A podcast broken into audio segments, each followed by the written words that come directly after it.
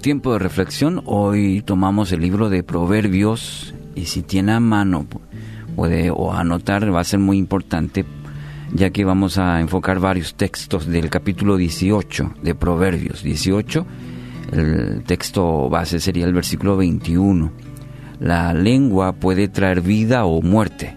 Los que hablan mucho cosecharán las consecuencias. ¿Cuál es la primera expresión que hace al levantarse? ¿De ánimo? ¿De esperanza? ¿O es una de negativismo o de queja? ¿Cómo, cómo son sus palabras? Lo que expresamos habla de lo que somos nosotros. Con nuestras expresiones tenemos el poder, dice la palabra, de destruir o de bendecir vidas. Y la vida de una persona se refleja en los, en los frutos de su lengua. Hablar de vida es hablar desde la perspectiva de Dios, porque encontramos que Él es vida. Es de esperanza, es de fe, de propósitos. Pero hablar de muerte es referirse a, lo opuesto a la vida, es proclamar derrota, queja, y esa queja constante de, mucho negativismo. Por eso la palabra y sobre todo Proverbios hace mucho énfasis en ello. El libro de Santiago también.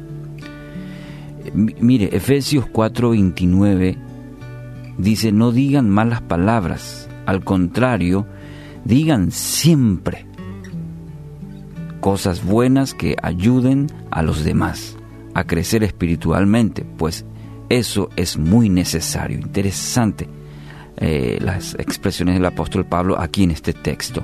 Digan siempre, no dice cada vez que siento o cada vez que se me ocurre, dice siempre cosas buenas, es decir, cosas que edifiquen a los demás, que ayuden a crecer sobre todo espiritualmente y dice que eso es necesario. dígame si no lo es así. Necesario en este tiempo en donde constantemente somos bombardeados por negativismo, se, se, aprecia, se vive constantemente mucho negativismo y parece que eso vende más, inclusive. Si miramos el capítulo 18, todo el capítulo, el contexto de este capítulo, vamos a encontrar ahí una maravillosa enseñanza para nuestra vida de cómo ser de bendición para otros. Si hablamos que somos seres influyentes, que usted hoy puede ser de influencia, o de manera positiva o de manera negativa también. ¿Y cómo puede ser de bendición para otros? Vamos a fijarnos eh, rápidamente, fijarnos rápidamente en algunos versículos del capítulo 18. Por ejemplo, en el versículo 4, ¿cómo ser de bendición para otros? Hablando con sabiduría. Interesante que el libro de Proverbios dice, aguas profundas son las palabras de la boca del hombre y arroyo que rebosa, la fuente de la sabiduría. Entonces eh, tenga muy en cuenta, hablando con sabiduría. Segundo, está en el versículo 8, dejando el chisme. Dice el versículo 8, las palabras del chismoso son como bocados suaves y penetran hasta las entrañas. Otra manera de ser de bendición es dejando el chisme. Tercero, está en el versículo 15, buscando el conocimiento.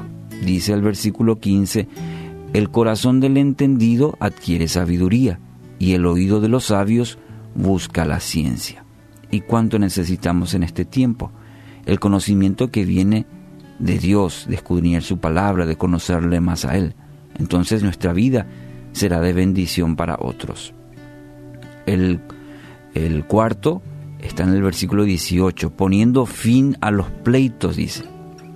El versículo 18 afirma, la suerte pone fin a los pleitos y decide entre los poderosos. Muchas cosas se, se solucionarían si aprendemos a poner fin a los conflictos.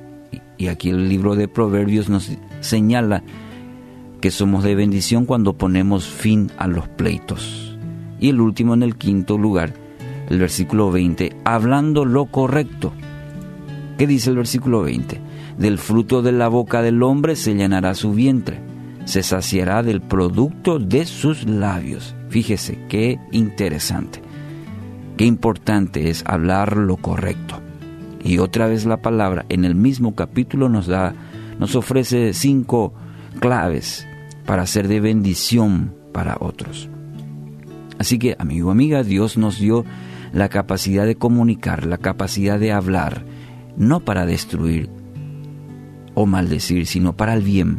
En lugar de ira, el, creyente debe mostrar el carácter perdonador de Dios. Dice una frase, no hay mejor espejo que mejor refleje la imagen del hombre que sus palabras. Entonces hoy siembre vida a través de todo lo que diga, quite todo vocabulario negativo de queja, que su boca hoy sea fuente de vida, palabras que bendigan, que edifiquen.